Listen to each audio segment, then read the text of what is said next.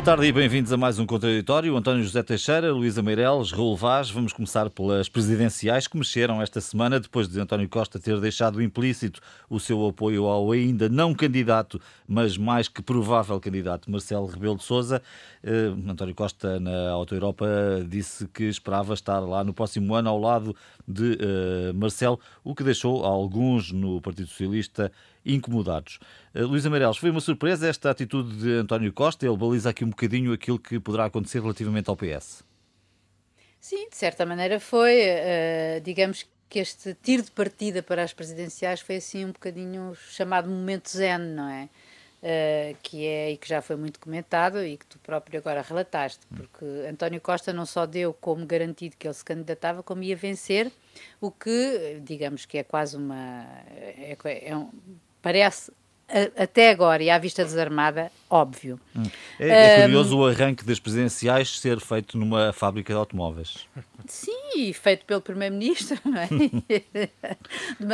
e quando se sabe que, que, os, que, que, os, que os partidos nesta, nesta eleição não têm, que em princípio não têm candidatos, que são os candidatos que se candidatam e depois os partidos apoiam, etc, etc, sabemos disso. E também sabemos que estas eleições são muito particulares, não só por causa da situação que se se vive concretamente agora, não é? Devido à Covid, mas também porque é, se trata de uma recandidatura, de uma reeleição, apesar de, como nós sabemos, um, uh, eh, Marcelo uh, abriu um pouco o véu, não é? Ele, uh, ele tinha aquele tabu que só dizia em novembro, desta vez parece com a resposta dele uh, António Costa, uh, parece que sim, senhora, que se vai candidatar.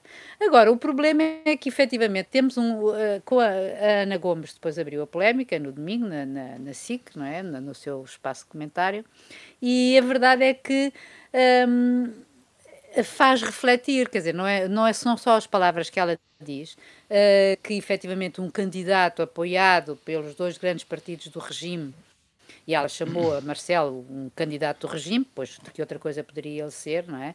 Mas uh, não no sentido, espero que não no sentido ofensivo, mas um, uh, uh, no fundo acaba por desequilibrar esta esta esta corrida. que a democracia esta corrida, porque uh, com um grande candidato do Centrão, que no fundo seria uh, apoiado pelo, se for apoiado pelo PS, explícita ou implicitamente, Uh, e depois uh, pelo PSD que se espera que não, não, se espera outra coisa não é? Que isso que, que isso aconteça uh, apesar enfim de algumas amus ou arrufos um, e, mas a verdade é que ela coloca um problema que é deixar os extremos à solta e os extremos neste momento chama-se André, André Ventura e que, aliás, acho recomendável a leitura de um artigo da Visão sobre quem é André Ventura e as suas perigosas conexões com, com, com, alguns mundos uhum. uh, verdadeiramente assustadores, e, e, mas, sobretudo, deixa, na verdade, esse espaço aos extremos. Ana Gomes, pelo discurso que ela tem, e, é, e, é, curioso, quando ela diz isto, e isto também relacionando com o PS e com a, a a reunião da Comissão Política ontem do PS, onde isso também foi tema. Uh, a verdade é que há um desequilíbrio. Fica, uh, Porfírio Silva dizia, dizia isso, que existe uma, terá dito né, lá na Comissão Política, que isto cria um desequilíbrio uh, do, do regime, cria desequilíbrios do regime democrático. E é verdade, cria, porque André Ventura vai ser uma voz à extrema-direita, a direita Há muita direita que não está satisfeita com Marcelo Rebelo de Sousa, que nunca engoliu, digamos assim, a sua convivência pacífica com o governo. E, mas, de qualquer modo, uh, Marcelo Rebelo de Sousa continua a ser o candidato natural da direita. Agora, vai surgir que nomes? Quer dizer, o candidato natural que eles gostariam, que, que, a direita talvez gostasse mais, ou aquela franja da direita que está entre a direção do Rui Rio passa pelo CDS e vai até ao Chega, era um Passos Coelho ou uh, até um Portas, e, hum, mas não é seguramente Adolfo Mesquita Nunes, como se tem falado, que acho que não tem, não tem esse perfil, um, e muito menos, quer dizer, Miguel Albuquerque, que também diz, o, o Presidente do Governo Regional da Madeira, que também diz que quer ser candidato, e até o Rui Moreira, segundo se diz, estaria também disposto a entrar nessa corrida, quer dizer, era mesmo uma coisa só para ser candidatos fantasma. Agora, acho que, de um ponto de vista mesmo uh, tendo em conta que esta é uma que isto vai ser é uma recandidatura presidencial em princípio para um segundo mandato, elas também são sempre muito uh, uh, são, são, são diferentes das outras, não é? E, e, acho que nesta altura do campeonato, digamos assim, Maria, uh, Ana Gomes está a repensar ou está a pensar a sua candidatura, mas acho que cria grandes fraturas no PS, no eleitorado do PS e no próprio eleitorado do BE, porque, mesmo sabendo-se que Marisa Matias será uma candidata, uma candidata natural, elas sobrepõem-se. Hum. E, e, vai haver ali, hum, quer dizer, vai, vai Essa abrir nos, nos, eleitorados, não é? Raul, já se sabe que, tipicamente em Portugal, os presidentes têm feito dois mandatos, esse é aquilo que tem acontecido na, na história da democracia portuguesa e, portanto, Marcelo ser candidato parte como favorito. Mas esta, esta intervenção de Costa, hum, enfim, enfim, deixa aqui já menos espaço de manobra ainda para outros candidatos. Há, pergunto, há alguma possibilidade para outra personalidade da vida política portuguesa eh, interferir nessa eventual reeleição de Marcelo? Não, penso que não. Eu acho que António Costa tratou, tratou desse assunto. Ou seja, é não é um momento zen, na minha opinião, como disse a Luísa, é um grande momento de política. Porquê? Porque, por várias razões, é evidente que António Costa queria uh, retirar os focos da, da, questão do novo banco e, sobretudo, queria entalar a esquerda e a direita nas presidenciais e conseguiu. Repare-se o que é que seguiu esse momento político. Uh, eu bem sei, numa fábrica de automóveis, anunciar que o Presidente da República estaria lá com ele no próximo ano, porque já estavam as presidenciais uh, definidas. mas é evidente que o que veio a seguir foi, de facto, a confusão, tanto na esquerda, Ana Gomes no domingo irritou-se e reponderou ou está a ponderar a sua candidatura. Eh, é evidente que uma candidatura à esquerda só teria alguma possibilidade de afirmação se o Bloco de Esquerda, pelo menos o Bloco de Esquerda, já não falo no PCP, que também tem o, seu clássico candidato e certamente o vai ter, mas se o Bloco de Esquerda tivesse a ousadia de, de, de apoiar Ana Gomes, uh, o que faria dela de facto uma candidata eh, forte à esquerda, não para ganhar a Marcelo, mas, para incomodar Marcelo, e à direita, à direita, obviamente, a direita está num processo muito difícil há muitos anos, desde que ganhou as eleições e perdeu o poder, uh, noutra jogada brilhante de António Costa, mas eu diria que a direita desde aí não se uh, conseguiu reorganizar. E aquilo que se assiste desde as investidas de Miguel Albuquerque uh, a, Rui, a, Rui, Moreira, aquilo que se fala de, de Adolfo Mesquita Nunes, é evidente que a, a direita, se tiver um pingo de juízo. Eh, eu recomendaria um texto muito bom, politicamente muito bom, eh, do José Manuel Fernandes, eh, no Observador, em que diz que a direita, se tiver um pouco de juízo, e o Observador não é propriamente um, espaço de grande apoio a Marcelo Rebelo de Sousa, mas José Manuel Fernandes tem toda a razão, a dizer, ah, tem que pôr água nos pulsos e, e, e votar em Marcelo Rebelo de Sousa, que é naturalmente o candidato normal do centro-direita. porque quanto Marcelo mais forte sair das eleições presidenciais, mais pode, obviamente, incomodar, no bom sentido, bem entendido, uh, em termos políticos, uh, António Costa e o governo socialista a partir daí, porque se Marcelo sair fraco, é evidente que António Costa então tem não só a, a sorte, como a terminação, a, taluda como a terminação. Sim. E, portanto, isso é evidente que eu penso que Rui Rio vai certamente apoiar, dizer uma coisa que David Justino já disse e que é muito fácil dizer, Marcelo de Souza é fundador do Partido Social Democrata, esteve na Constituinte, fez, fez a, a Constituição, é, é, presidente eleito e é evidente que é o candidato natural desse espaço. Tudo o que surgir nesse espaço, obviamente, não faz o mínimo sentido, não tem o mínimo tino de inteligência política. Quanto a André Ventura, sinceramente, eu não tenho grandes receios de André Ventura. André Ventura começou já a perder espaço, já perdeu espaço mediático, já foi dispensado do Correio da Manhã e da CMTV, é, por razões que diz Otávio Ribeiro que pisou umas tais linhas vermelhas que eu não percebi quais são, mas enfim, ele lá saberá, uh, ou eles lá saberão. Uh, portanto, já perdeu o espaço mediático. Uh, a partir do momento em que a pandemia, infelizmente, se instalou no mundo e, e, em Portugal, André Ventura ficou também limitado nas, naqueles seus arrufos de que agarrem-me que senão os O, a sociedade portuguesa está muito mais preocupada do que com aquilo que está a acontecer no país e no mundo do, com as diatribes do, do, do do Sr. André Ventura, e portanto eu não, não sei. Claro que terá uma, uma votação algo expressiva, uh, que não chegará aos dois dígitos, e portanto a direita tem que se concentrar naquilo que é fundamental, que é uh, ter um candidato forte para ter, depois de janeiro, uma presidência que possa uh, ser forte. E mais, e mais, simultaneamente, a partir desta eleição, procurar reorganizar-se. E a reorganização tem que ser a partir do PST, não pode ser feita a partir de outro partido. Portanto, a direita tem aqui uma oportunidade nas presidenciais. Perdeu nos congressos a oportunidade de lançar a candidatura de Marcelo Rebelo de Sousa. António Costa antecipou-se muito bem. Agora, é importante que o CDS também apoie Marcelo Rebelo de Sousa, uh, Francisco Rodrigues Santos já, na minha opinião, deu alguns sinais nesse sentido, porque Marcelo não pode ser só o candidato apoiado pelo PS e pelo PST, tem que ter também outro partido uh, do arco democrático a apoiá-lo, e esse obviamente só poderá ser o CDS, para não ser claramente um, um candidato do Bloco Central, e portanto tudo isto uh, é uma oportunidade, foi uma oportunidade que António Costa, mais uma vez, soube agarrar, soube jogar, e vamos ver, vamos ver, ontem na Comissão Política António Costa não disse uma palavra sobre presidenciais, o trabalho está feito. Há declarações muito interessantes, entretanto, de Augusto Santos Silva, que é uma, uma das personalidades que melhor pensa política em Portugal e que melhor pensa no Partido Socialista, eh, que disse esta semana que é preciso avaliar o mandato de Marcelo Rebelo de Sousa e perspectivar o novo mandato. Isto poderá querer dizer o quê? Uh, pergunto eu, um apoio formal a, a Marcelo, uh, seria talvez não, mau para Marcelo, mas talvez pudesse ser uh, limitativo para o espaço da direita.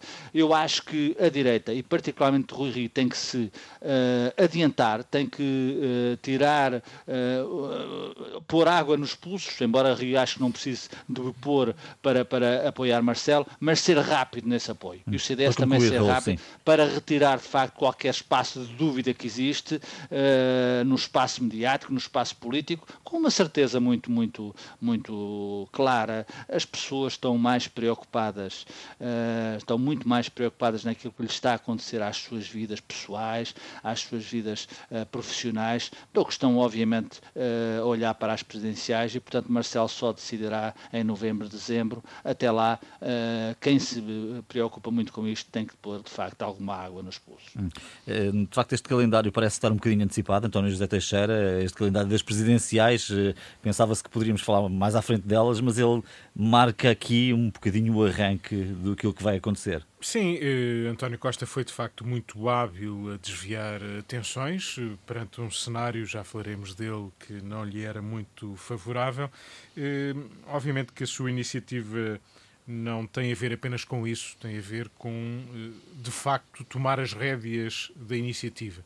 E isso uh, terá surpreendido Marcelo Rebelo de Sousa, Exatamente. porque uh, Marcelo não gostaria que de ser lançado a partir do Partido Socialista, a partir de António Costa. Gostava, eh, porventura, de ter ouvido nos congressos do CDS e do PSD um apoio já ou um impulso inequívoco eh, à volta de Marcelo Rebelo de Sousa. Isso não aconteceu, ali muitas tibiezas e António Costa espreitou a oportunidade de dizer este é o meu candidato e de lhe pôr já ali um bocadinho o rótulo nas costas eh, do Partido Socialista. Isso desagradou, obviamente, eh, aqueles que gostariam de discutir e de encontrar alternativas, de não se colar a Marcelo Rebelo de Sousa, mas é importante sempre lembrar, dissemos-lo aqui muitas vezes, que na anterior legislatura ela, relativamente à, à, liderança do Partido Socialista e aqueles entendimentos à esquerda, que ela não teria sido conseguida eh, para o país e para o PS de igual modo não fosse a cumplicidade de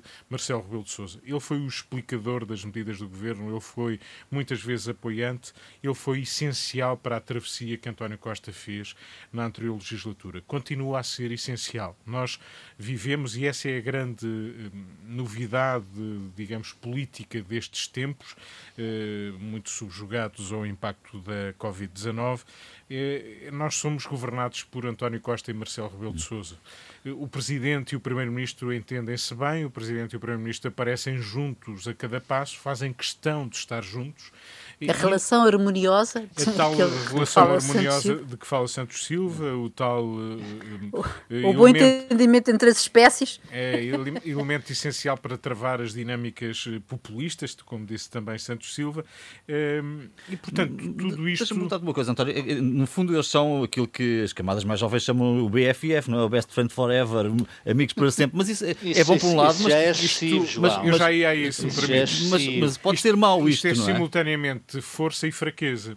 Porque é, é, evidente que é força no sentido em que o país e Marcelo e Costa eh, vão se entreajudando e entreajudando o país, mas obviamente que eles esvaziam muito o espaço que à esquerda ou à direita se devia constituir como eh, alternativa, como, eh, digamos, viveiro de, de outras dinâmicas.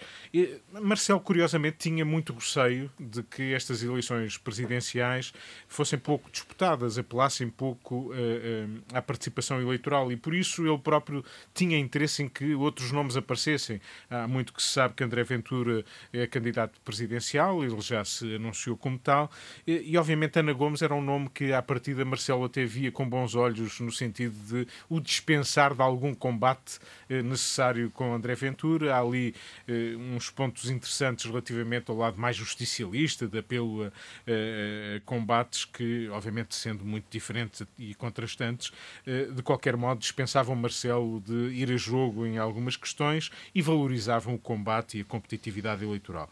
Eh, isso é uma coisa, mas ser empurrado antes de ainda dizer e confirmar que é candidato eh, numa sessão pública na tal fábrica, enfim, agora também é pouco relevante se foi numa fábrica ou noutro sítio qualquer, sendo certo que António Costa o fez de uma maneira muito hábil. Ele, depois, mais tarde, numa entrevista à TSF, fez questão de dizer: Bom, mas eu constatei o óbvio. Quem é o analista que não percebe que Marcelo Rebelo de Souza. O que é rigorosamente verdade. O que é rigorosamente verdade, mas obviamente dito por António Costa naquela condição. Tem outro, tem outro valor. Tem outro valor e obviamente que tem outro impacto. E, portanto, o que temos aqui é uma direita ainda embaraçada. O melhor exemplo da situação é olhar para o dia de hoje e a agenda de hoje. Marcelo Rebelo de Sousa e António Costa e Rui Rio estão eh, estão em Ovar. Uh, ou melhor, estiveram em Ovar. Uh, Rui Rio almoçou com, com uh, Marcelo Rebelo de Sousa, mas terminado o almoço, com quem, eh, digamos, com quem se vai encontrar, com quem se encontrou Marcelo Belo de Souza. Com António Costa, para visitar o hospital de, de, campanha, para visitar uma fábrica, para visitar o centro histórico. E, portanto, lado a lado, ombro a ombro, os dois, eh, depois do almoço com Rui Rio, eh, estarão, estiveram juntos.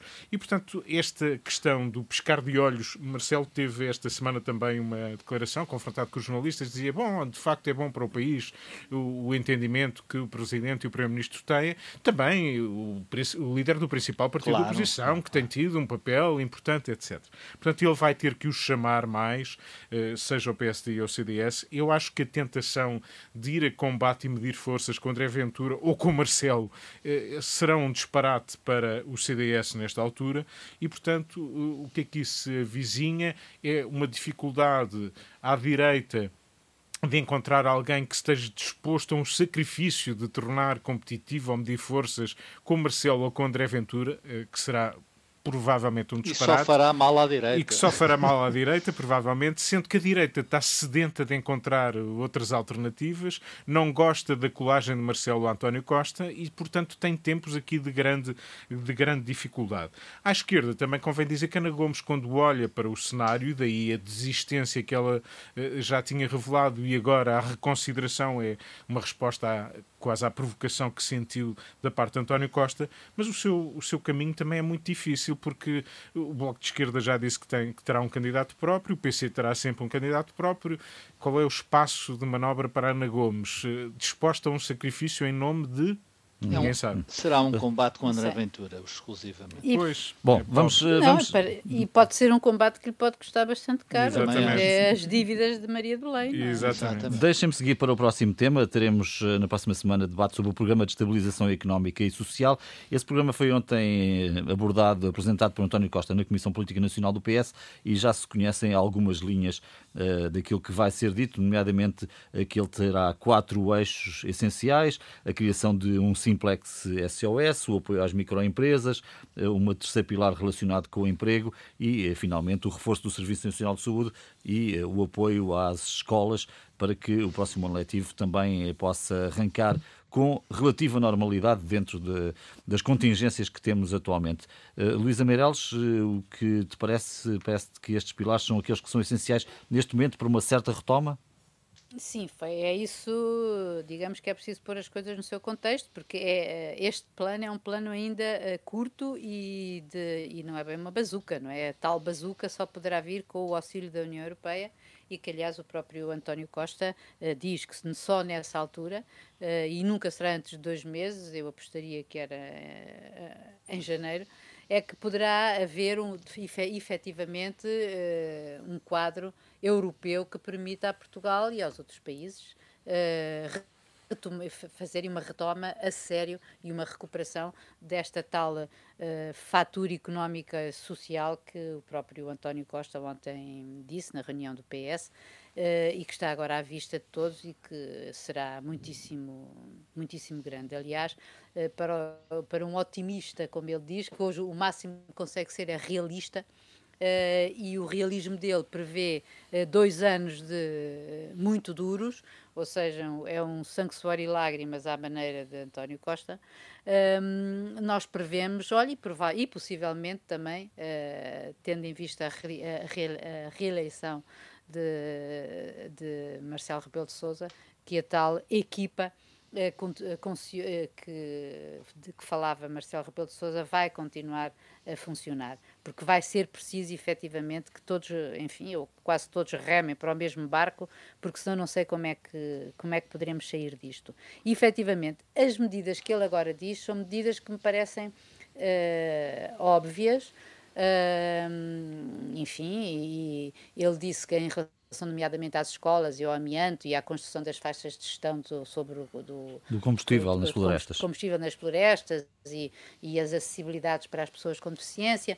Tudo bem, são, são pequenas obras, não é? Isso não são grandes obras e não são grandes investimentos, como ele próprio diz, mas que, enfim, poderão dar-se um certo talento até para as, para as microempresas e para as, enfim, para as pequenas empresas que fazem, que fazem esse tipo de trabalhos. Até um plano uh, de maior... retoma no verão. Esse plano de retoma, esse plano mais a sério uh, de retoma será para o verão, é isso que foi dito será para o verão ou depois disso, ou depois disso, porque esse verdadeiro plano de, retoma vai necessitar da ajuda europeia, ou da ajuda, ou seja o que for, ou dos subsídios, ou de, ou de transferências, ou de empréstimos a longo prazo, ou seja o que for, vai ter que precisar, porque Portugal não vai ter simplesmente dinheiro, nem tem capacidade, nós já sabemos, para se endividar para fazer face a, este, a, a todo, a, a, todo este cenário. Basta ver o que está a acontecer com o emprego, não é? O, por muito possivelmente o layoff vai ser estendido prolongado. para além de, de, junho, não é? Vai ser prolongado. António Saraiva queria-o até ao final do ano. Uh, eu aí também acho excessivo, embora a gente saiba que uh, quando acabar o layoff, o que vai acontecer é uma subida brutal, ainda maior do desemprego.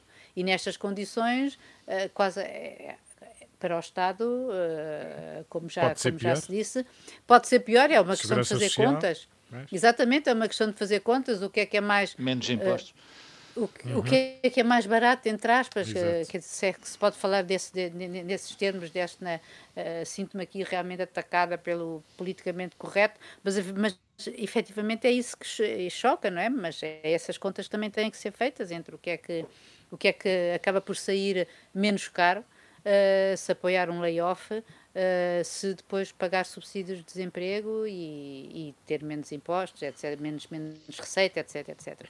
Portanto, Portugal está mesmo colocado perante uma situação muitíssimo complicada, uh, como, todos, como toda a Europa, mas Portugal mais ainda, porque como aqui já foi dito, quer dizer, nós temos poucos, poucos recursos e embora, enfim, tenhamos recursos humanos bons e qualificados, e o próprio António Costa ontem foi muito otimista naquela... Na, no quadro que traçou em relação às, à capacidade das empresas portuguesas, é verdade, mas isso não chega. Houve um chimbalau brutal uh, nas exportações. Uh, Portugal vive em 45% uh, das exportações e por isso isto tem que recuperar de alguma maneira. Hum. Ok? Tiramos, tiremos o amianto. Sendo que todos estes planos dependem do, do rapaz chamado Covid-19, não é?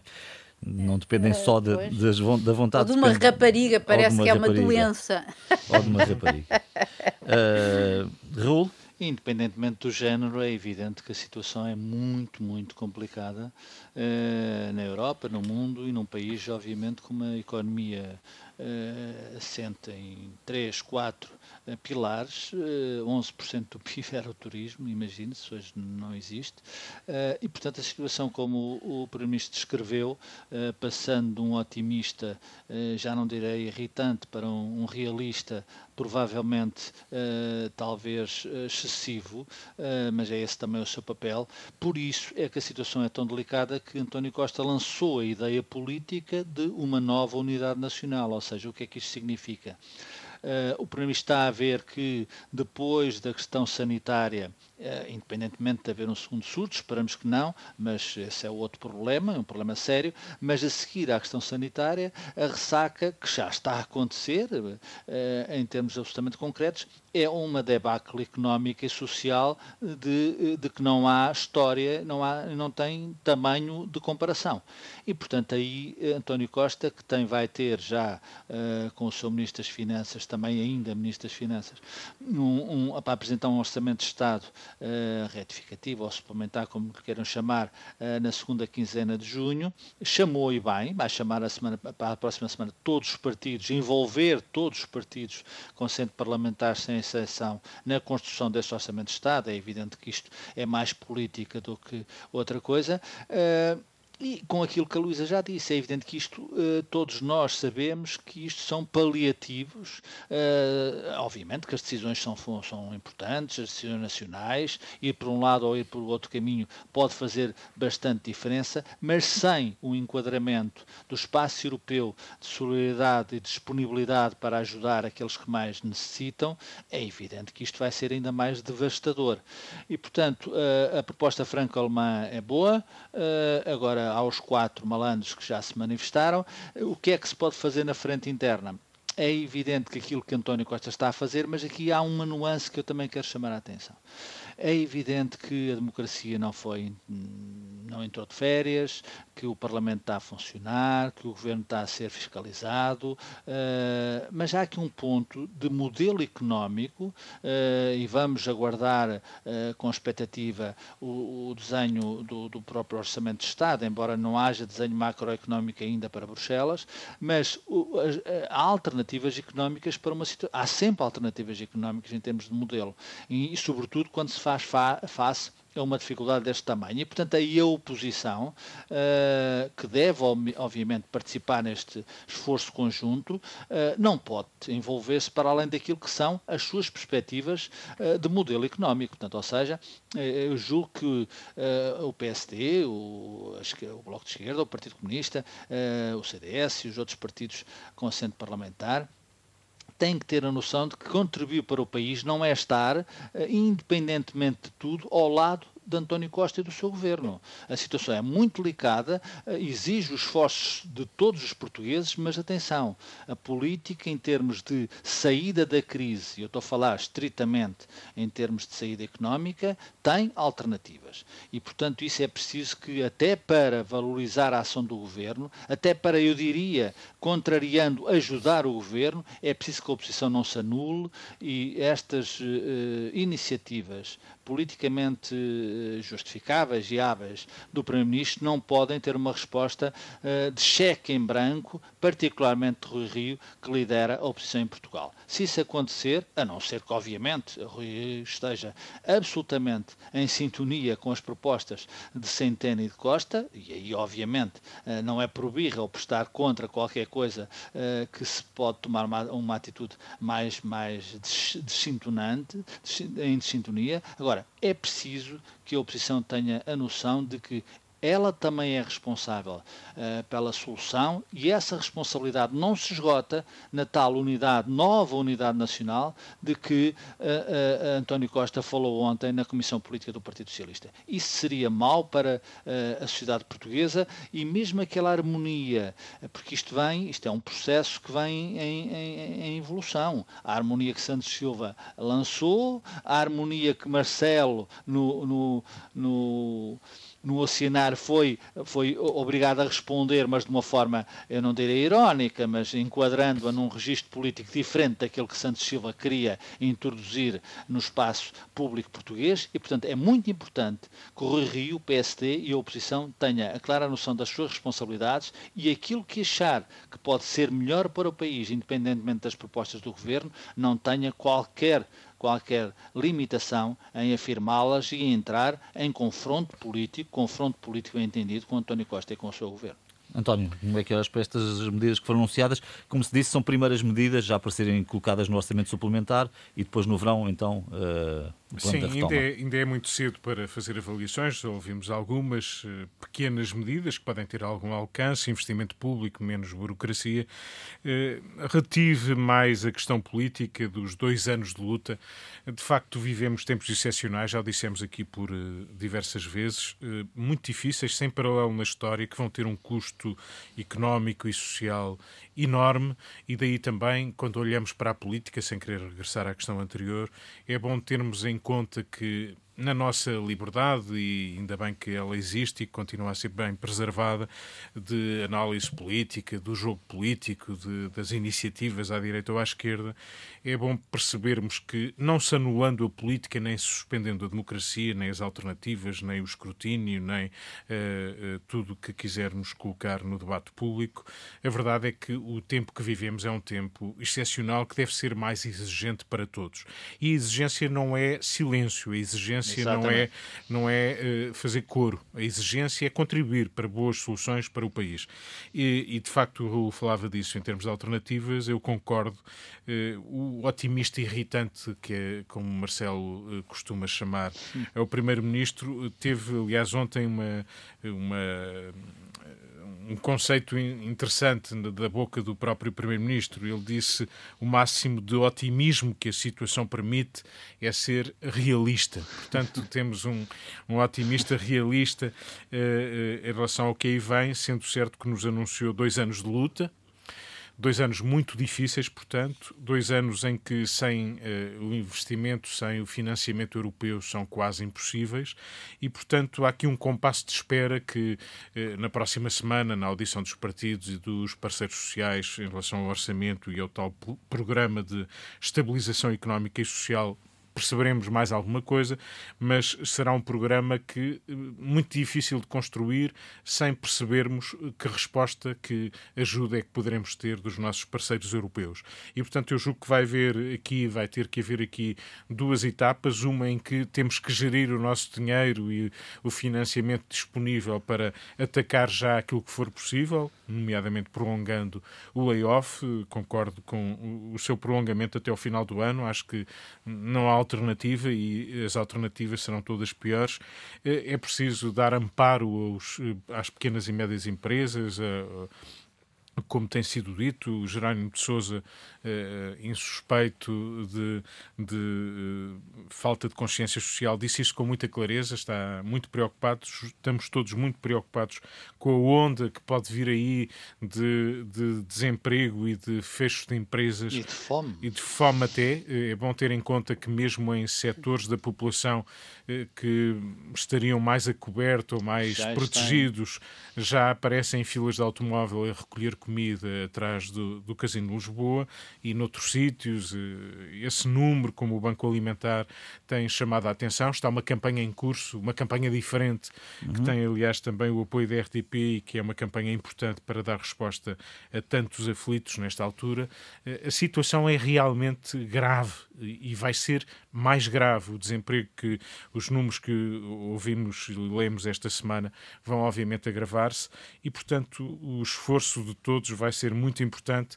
Porventura, as presidenciais, eh, sem, obviamente, deixarem de ter o seu papel, eh, não serão tão importantes como a resposta à crise económica e social. E veremos se teremos ou não uma segunda fase desta, deste Covid e com que intensidade e dimensão Exatamente. virá essa segunda fase, que pode ser realmente bastante preocupante. Bom, nós falámos aqui a semana passada e tem-se falado nisto nas últimas duas semanas, sobretudo nisso das questões relacionadas com o novo banco. Eh, de resto, foi tema que esteve no debate quinzenal esta semana de novo. Hoje, o Jornal de Negócios veio dizer que o contrato de venda do novo banco prevê que se existir uma violação grosseira das obrigações, eh, como é o caso de uma gestão sem e prudente, o Fundo de Resolução pode pôr fim às injeções de capital. No sentido, de certa forma, Luísa Meireles, daquilo que António Costa deixou entender na sua intervenção no Parlamento, dizendo que, bom, estas injeções, se se vier a comprovar, eh, através da auditoria, que a gestão não tem sido prudente, eh, não só podem acabar, como poderá haver consequências. Sim, António Costa foi claro quando disse isso, uh, respondendo a Catarina Martins, de que se isso fosse provado alguma, alguma uh, má gestão, uh, o Fundo de Resolução poderia, poderia pedir dinheiro de volta. A questão é que isso transcende largamente o Fundo de Resolução, porque, enfim, e, sobretudo, transcende a auditoria que foi feita e sobre a qual e a partir da qual parece que deveriam ser tirados esses resultados, eh, tiradas essas consequências, digo. Ou seja, a auditoria da Deloitte, tal que devia estar pronta e que suscitou toda a controvérsia em torno do, do novo banco e de Centena, etc., ehm, é entre 2000 e 2018 e, aparentemente, aqueles, os, os piores atos de gestão uh, ou de má gestão, digamos assim, uh, terão ocorrido depois disso, não é? E, e houve artigos na imprensa que foram muito claros sobre esse, sobre esse assunto e que, aliás, a própria Ana Gomes já se referiu a eles, sobre os tais créditos comprados pelo Rei dos Francos um, e comprados a um preço e depois revendidos ou postos a, a vender a, a a, com mais do dobro do que custou tudo. Uh, de maneira que existe aqui, e, e, existem aqui há, uh, zonas muito uh, cinzentas, e, mas e, efetivamente em termos populares e para as pessoas custa muito ver ver ver desembolsar e a gente nós já discutimos e falámos sobre esse assunto na semana passada os tais 850 milhões. milhões e 50 milhões que foram dados. Eu acho. Uh, falta ainda Sim. pedir 900 milhões. Né? Até agora foram dados um, 3 mil milhões. 3... E podem... Não, os 3.900 milhões é o total e foram Sim. dados 2.900. Foram usados 3 mil milhões e podem chegar aos 3.890. Exatamente, portanto, ainda faltam cerca de 900 milhões. E, uh, e, vamos a ver agora o que é que vai acontecer no Parlamento, quando António Ramalho for ao Parlamento. Uh, ele, na verdade, ele quando, no comunicado, António Ramalho, que é o, o, presidente, presidente, do Conselho de Administração de, de, do novo banco, uh, que embora demonstrando toda a sua uh, boa disposição e disponibilidade para ir falar ao Parlamento, não, não se limitou a dizer-lhe, dar um chá, dizer que, que enfim, que, que que o novo banco não gosta de ser uma arma de arremesso político-mediático ou em manobras político-mediáticas, acho que não ficou nada bem, porque hum, num dinheiro, num banco que vive do dinheiro de todos nós, eh, fica sempre muito mal dizer que, que está que, que são armas de, quer dizer, que é, de que é sujeito de arremesso político no próprio Parlamento. Hum, Olha, o povo costuma dizer que o que nasce torto tarde ou nunca se endireita. E isto é certinho, certinho. Ou seja, o novo banco é uma história sim. triste. Uh, começou mal. Uh, começou mal, eu estou a dizer o novo banco, porque se for mais atrás, começou ainda pior. Uh, toda a saga do Banco Espírito Santo é lamentável. Uh, mas o novo banco começou mal porque supostamente, muito rapidamente também para explicar, toda a gente já percebeu isso, o novo banco é onde estaria as coisas boas do, do BES, o que restava de bom do BES. Portanto, e o, o, o mau banco ficaria com o que era o lixo. Ou seja, houve ali uma transferência de lixo, uh, provavelmente o lixo foi para um lado, uh, alguém de noite fez uma operação e, e, transferiu algum lixo para este novo banco, bastante lixo, e portanto depois é um processo que obviamente se perdeu o controle, perdeu-se o controle no, na, no fundo de resolução, que é uma, uh, o novo banco serviu de cobaia europeu, jamais isso acontecerá no espaço financeiro e político da Europa e provavelmente do mundo, eh, uma resolução feita, eh, enfim, eh, de aflitos, feita no joelho, e depois a venda do banco, mas a venda do banco também ninguém queria comprar o banco, as, as alternativas eram piores, na minha opinião, e provavelmente impossíveis, a nacionalização ou o fecho do próprio banco.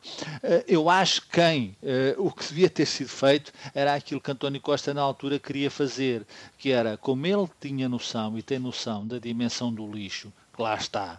E que depois, obviamente, há sempre sucateiros. E o sucateiro não é, não é uma, profissão, uma profissão depreciativa, pelo contrário. É uma profissão que exige muita argúcia. O sucateiro da sucata faz dinheiro.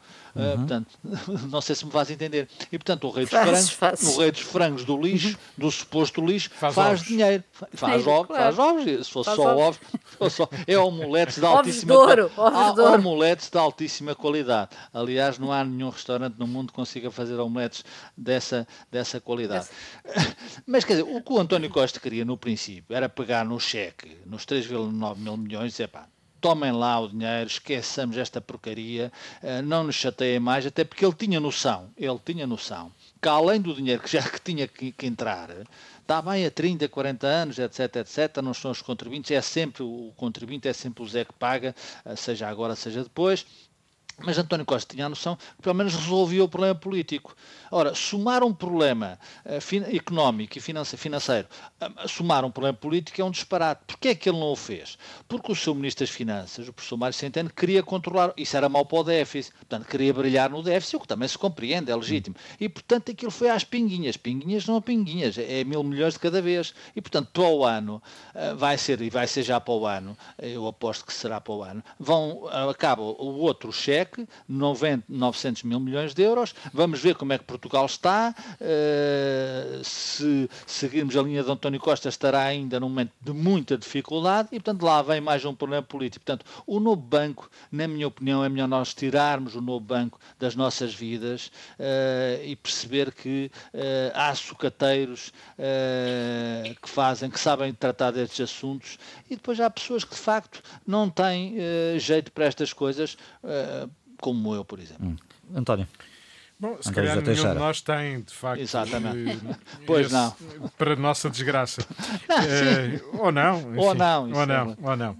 Bom, eu, politicamente eu gostava de tirar uma ilação do último debate quinzenal em que esta matéria esteve presente e onde essa notícia já era antecipada quando o Bloco de Esquerda perguntou ao Primeiro-Ministro tão em cedo a auditoria revelar que houve aqui coisas irregulares, o que é que se faz? Vamos pedir o dinheiro? E António Costa disse, bom, o Fundo Resolução terá claro. argumentos para exigir dinheiro de volta. Portanto, eh, obviamente que isso decorre do contrato, mas obviamente que sabemos todos, mesmo que a auditoria o diga com grande violência, que dificilmente se recuperará um cêntimo que seja daquela quantia de que falamos, os tais 3,9 mil milhões. A verdade é que isto foi desenhado uh, sempre de forma que as coisas estão decididas à partida e, portanto, seja em fatias maiores ou mais pequenas, a verdade é que este dinheiro fazia parte do negócio. Este negócio de compra do novo banco envolveu este, esta importância dos tais 3,9 mil milhões eh, porque senão também não entenderíamos porque é que este era o banco bom, não é? De, hum. como há pouco o Raul lembrava e bem, eh, nós venderam-nos, começaram por nos vender que uma coisa era o BES, outra coisa era o GES verificou-se que isso não, não era verdade, que era a mesma coisa. Eh, também nos venderam que havia que separar o banco bom do banco mau e também chegámos à mesma conclusão que não havia banco bom e banco mau, havia apenas banco mau, que é isso que, de que se trata. Ou então o banco bom não ficou propriamente à nossa disposição. E, portanto, à sombra de tudo isto, foi possível eh, construir transações eh, que, obviamente, lesam o interesse público e, por mais que digamos, sendo verdade, que é o Fundo de Resolução que manda nisto, que os bancos é que devem pagar os empréstimos que o Estado está a conceder, que já ganhamos, entre aspas, 500 eh, milhões de euros em juros e que poderemos eh, receber mais. Por mais que o Banco Central Europeu seja o garante de tudo isto e o regulador do sistema financeiro e o Governo pouco ou nada possa fazer, a verdade é que tudo isto é uma história para chegar ao fim, uma história demasiado triste para ter sido utilizada como joguete político. O que aconteceu neste debate quinzenal esta semana, era por aí que eu queria começar e termino, eh, é que o Primeiro-Ministro foi obrigado a dar razão a Mário Centeno. Todos os argumentos que exibiu no Parlamento esta semana eram os argumentos de Mário Centeno. Bom, ficamos por aqui esta semana eh, com este tema Novo Banco. Voltamos na próxima semana à mesma hora. Bom fim de semana, boa semana, até sexta.